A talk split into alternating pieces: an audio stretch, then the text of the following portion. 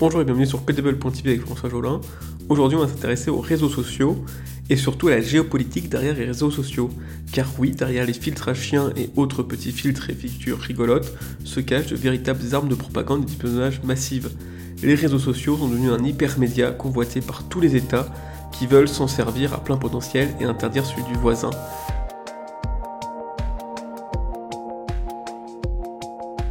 Première partie, médias, guerre et État. La volonté des États de contrôler l'information pour manipuler l'opinion publique ne date pas des réseaux sociaux. Et dire qu'ils se servent des médias à cette fin est un pléonasme. En effet, le mot média est le pluriel du mot latin medium, soit un milieu, un intermédiaire, contrairement à immédiat qui se fait sans intermédiaire. Le média est donc devenu cet intermédiaire entre nous et la société, entre nous et la réalité. Chaque nouveau média va devenir un outil de communication pour informer la population. Les guerres servent à dater quand un média arrive à maturité et se retrouve utilisé par l'État. Par exemple, les guerres napoléoniennes sont les premières à utiliser massivement la presse pour informer ou désinformer la population.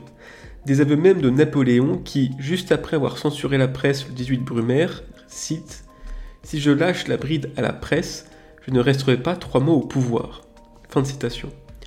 La radio comme arme de propagande a été anoblie durant la Seconde Guerre mondiale aussi bien par le discours du roi George VI marquant l'entrée en guerre des Anglais en 1939, sur lequel il y a eu un film, que l'appel du 18 juin 1940 du général de Gaulle ou des nombreux discours de Churchill.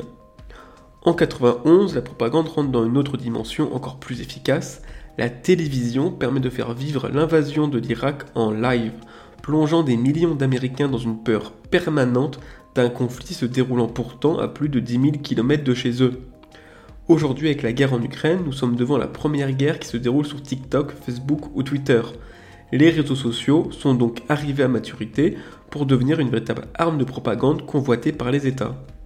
Deuxième partie, naissance d'un hypermédia. Les réseaux sociaux apportent une double rupture avec les médias traditionnels tels la presse, la radio ou la télé.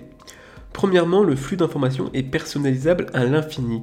Chaque utilisateur d'un réseau social a son propre flux d'informations. Rien à voir avec des millions de citoyens qui lisent, écoutent ou regardent ensemble un même discours. Ici, nous pouvons concevoir un discours pour chaque utilisateur. C'est exactement tout ce potentiel qui a été utilisé par Cambridge Analytica pour favoriser Trump en 2017. Deuxièmement, le flux d'informations est bidirectionnel. En plus d'apporter de l'information jusqu'à l'utilisateur, le réseau social repart avec des informations sur l'utilisateur les réseaux sociaux sont le premier média qui est autant un outil d'espionnage que de propagande.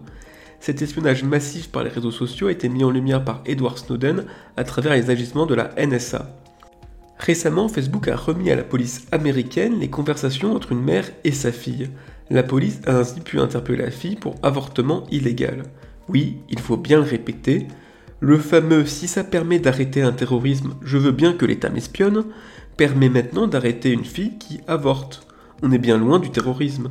Et oui, il faut aussi le répéter, les réseaux sociaux permettent à l'État d'accéder à une conversation aussi privée que celle entre une mère et sa fille. Cette incroyable versatilité des réseaux sociaux en fait un hypermédia qui attire les gouvernements. La guerre des réseaux sociaux a commencé. L'objectif pour un État est d'avoir le sien, de l'imposer sur les smartphones des citoyens tout en évitant les réseaux sociaux étrangers. D'un côté, Facebook a été initialement financé par InQtel, le fonds d'investissement de la CIA. De plus, Mark Zuckerberg, son fondateur, semble au-dessus des lois. À chaque scandale ou procès, Zuckerberg a juste à faire de plates excuses aux juges pour reprendre de plus belle en totale impunité. De l'autre, ce même fonds InQtel a racheté le réseau social français Viadeo. Le rachat ne marche pas toujours, ainsi le rachat de la branche américaine de TikTok par Oracle ne suffit pas les législateurs veulent donc tout simplement interdire TikTok aux États-Unis. Les réseaux sociaux sont donc une arme d'espionnage et de propagande. Nous en sommes les munitions. Dans un prochain article, nous verrons comment réduire le danger des réseaux sociaux dans nos vies. Voilà, c'est tout pour aujourd'hui. Merci de m'avoir écouté. J'espère vous retrouver très prochainement pour un nouveau podcast sur codable.tv. A bientôt.